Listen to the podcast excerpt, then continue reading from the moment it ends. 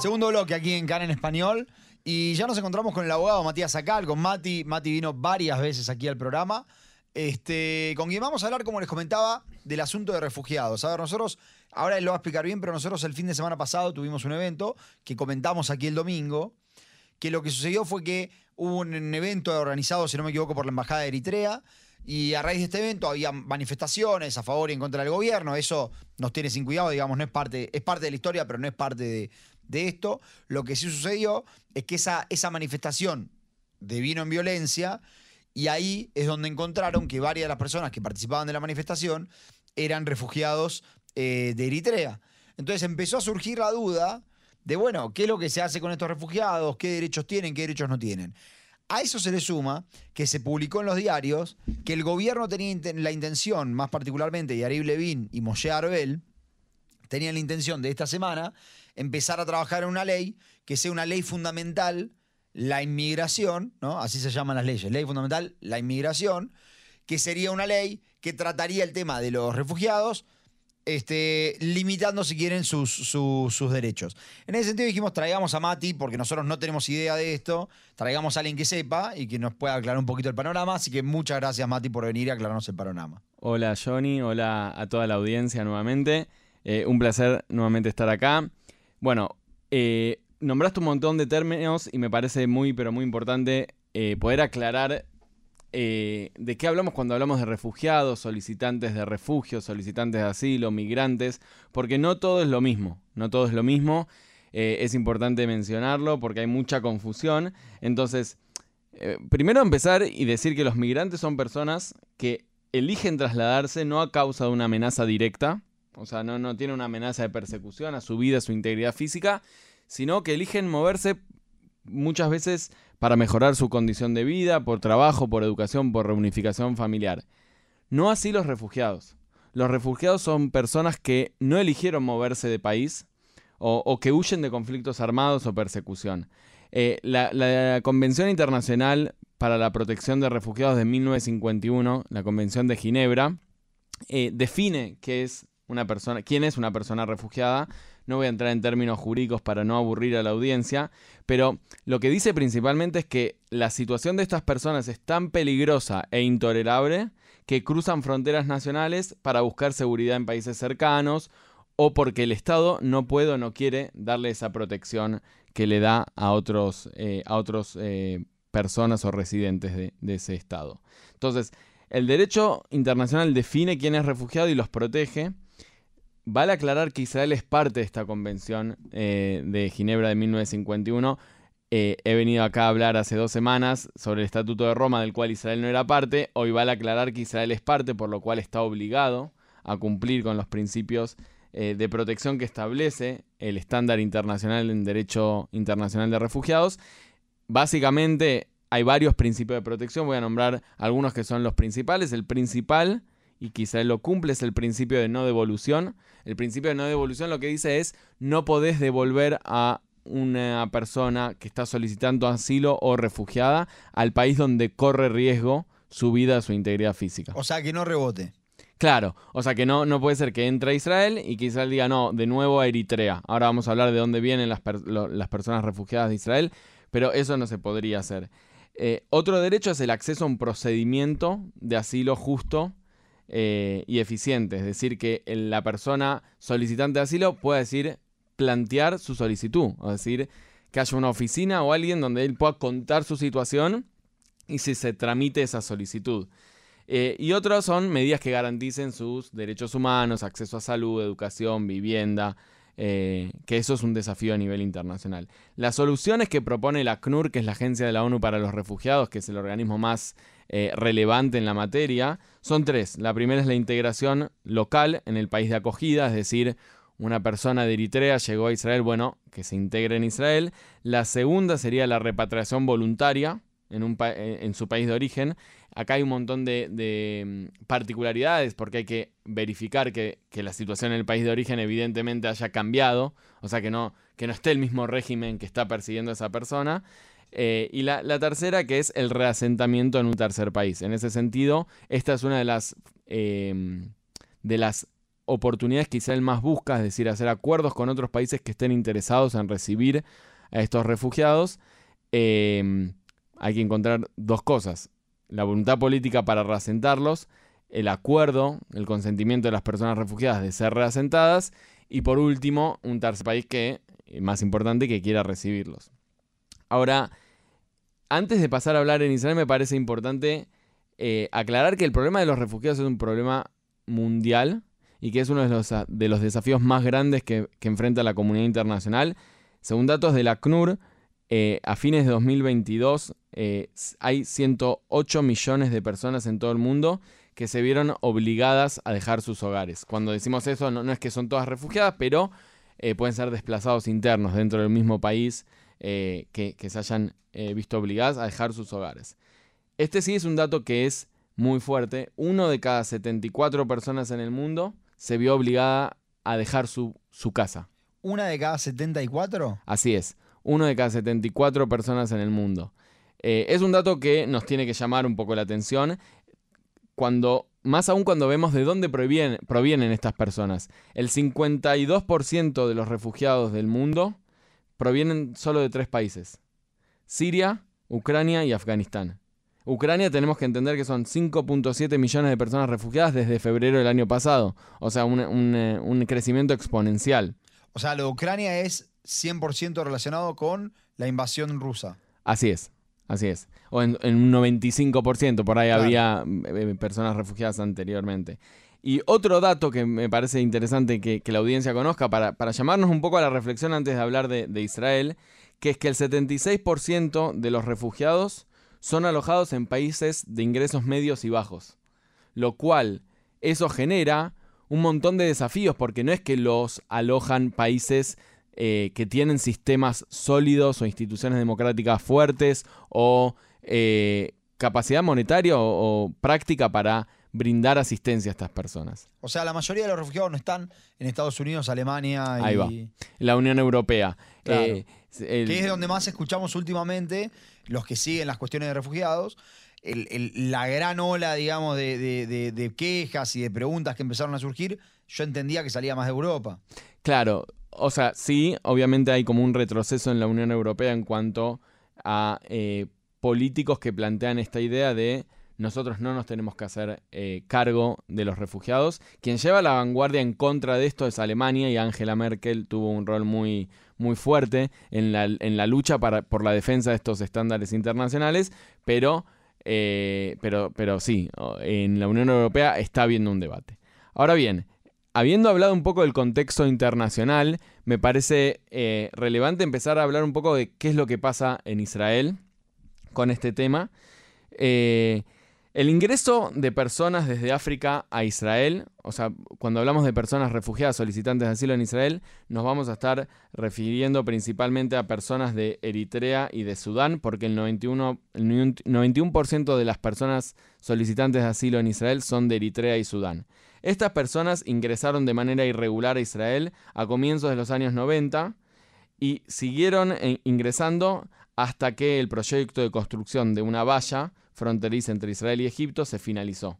Eh, esta semana hemos visto al primer ministro Netanyahu publicando que ese fue uno de sus proyectos eh, de construir una valla para evitar, en términos de Netanyahu, la infiltración de personas de África. Tengo una pregunta tonta según, según lo que vos me comentaste, si Israel los rebota a Egipto y no a Eritrea, ¿estaría bien?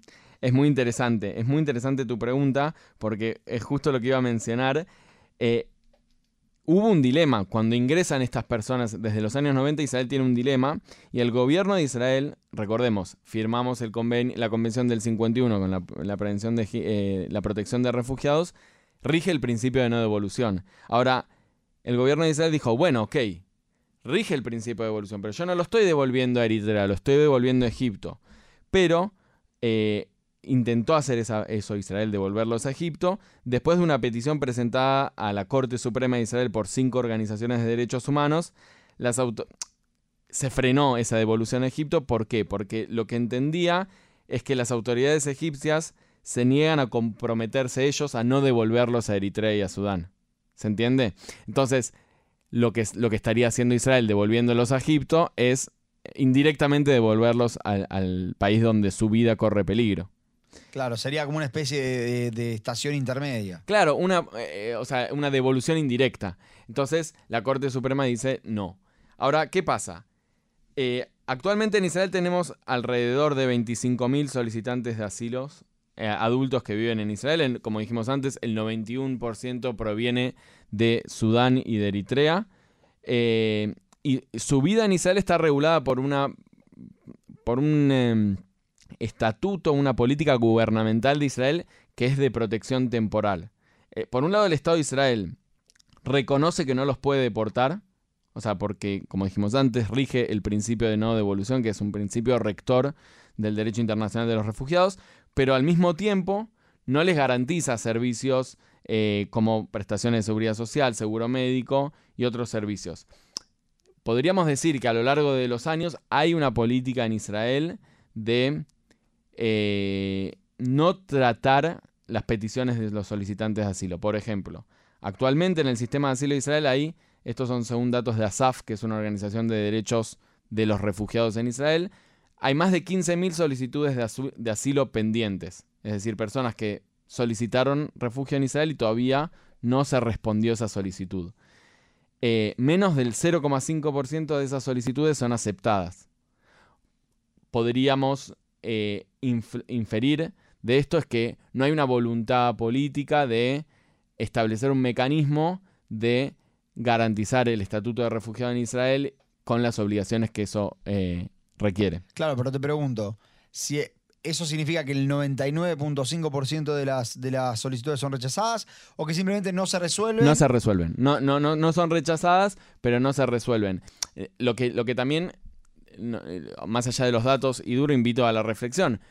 Tenemos, como decíamos antes, 25.000 personas que presentan una solicitud, que esa solicitud queda en un limbo o no se resuelve por años, lo que eh, genera que la mayoría de los solicitantes, eh, por un lado, no tienen estatus no, tiene- no tienen estatus, no tienen O sea, no son ni uno ni otro. Claro, y no tienen acceso a los derechos que podría tener cualquier ciudadano israelí por ser que su solicitud no está resuelta. Y esta protección temporal, hay mecanismos burocráticos donde ellos tienen que ir renovando esta protección temporal cada en un periodo determinado de tiempo. Eh, pero Israel está en este limbo. Por un lado entiende, y hay una política de Israel eh, de no devolverlos, porque entiende que hay un principio de no devolución. Pero por otro lado, podríamos decir que la integración local no es una de las soluciones preferidas por Israel. O sea, no es que fomenta la integración eh, local eh, de estas personas. Ahora, lo mismo pasó la semana pasada eh, cuando hablamos de, la- hace dos semanas cuando hablamos de la Corte Penal Internacional, empieza a jugar un rol también la Corte Suprema de Israel. Porque ¿qué tiene? O sea, como dijimos antes, la Corte Suprema frenó la devolución. Ahora, Israel, como decíamos antes, no resuelve estos casos. Y hay una sentencia de la Corte Suprema de Israel que lo que dice eh, es que las pocas decisiones tomadas con respecto, lo voy a citar, las pocas decisiones tomadas con respecto a los solicit- solicitantes de asilo crean una sen- sensación de aleatoriedad y arbitrariedad que profundiza el sufrimiento y frustración de estas personas. O sea, le, le ordena a Israel a tomen decisiones, o sea, al, al Poder Ejecutivo, Claro, digan que sí o que no. que sí o que no. eh, sumado a esto, hace unos años Israel tenía una política de confiscarle parte de los sueldos a las personas solicitantes de asilo o refugiadas eh, y ese dinero, ese dinero iba a ser devuelto a estas personas cuando se vayan del país. Eh, como un mecanismo para eh, fomentar que se vayan estas personas. ¿Cómo lo hace eso? A través de Israel, a través de acuerdos con otros países que estén dispuestos a recibirlos. Claro, te iba a preguntar, porque según lo que vos explicaste, no pueden decir, bueno, me voy a Eritrea. No, en Eritrea su vida corre peligro. Entonces tienen que irse a Italia, que se tiene que corre- a, a comprometer a que se va a poder quedar ahí. Sí, a recibirlos o, por ejemplo, eh, en un momento, si no me equivoco, Israel había intentado llegar a un acuerdo con Etiopía para recibirlos. Eh, pero bueno, estos acuerdos, por un lado, también despiertan una alarma de decir en qué medida estos acuerdos son realmente para proteger a la protección a, las personas refugiadas o para sacárselos de encima, hablando mal y pronto, es decir, que, que- que no estén más en Israel o si Israel lo que busca es la protección o sacarlos y, que no estén más en Israel. Ahora, nosotros comentábamos que hace, y lo comentaba recién te, introducía, que hace un, par de días leíamos en varios diarios que Israel quiere reformar la ley de inmigración para, este, si querés, sacarle un poco más de derechos a, aquellos que son eh, refugiados que, piden asilo. Este, entre otras cosas, decía, bueno, queremos poder detenerlos eh, eh, en ciertas instituciones de detención, en las cuales los podamos poner como una detención administrativa. ¿Esto es algo legal? ¿Esto es algo que los países pueden hacer? Mira, depende mucho del sistema jurídico de cada país, particularmente o los estándares internacionales eh, que aplican en la materia, y como Israel es parte de la convención, aplican a Israel, están totalmente en contra de la detención eh, de personas eh, solicitantes de asilo y refugiadas por ser que no cometieron ningún delito. O sea, solicitar asilo nunca puede representar un delito. De hecho, puede ser el principio de la solución a la vida de personas que huyen porque su vida está en peligro. ¿Y qué pasa con la entrega irregular? bueno, hay, hay, quienes dicen eh, que la entrada irregular a un país es una falta administrativa. Hay que ver de nuevo el régimen jurídico de cada país. En Israel no creo que sea una falta eh, administrativa, lo debería chequear, eh, pero me parece que es un delito por, por toda la cuestión de seguridad de Israel, o sea, la infiltración.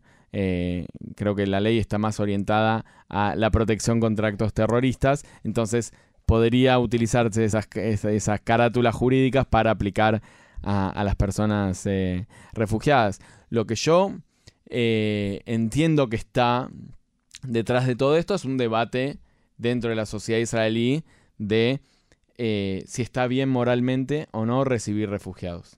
Si está bien recibir o si está mal echar. es que es las dos caras de una misma moneda. Porque eh, cuando recibís no los puedes echar. Lo que muchas veces hablamos con esta tensión que, que, existe entre Estado judío y democrático, y yo quiero acá eh, plantear que para mí esta es una tensión entre un Estado judío y un Estado judío. ¿Por qué?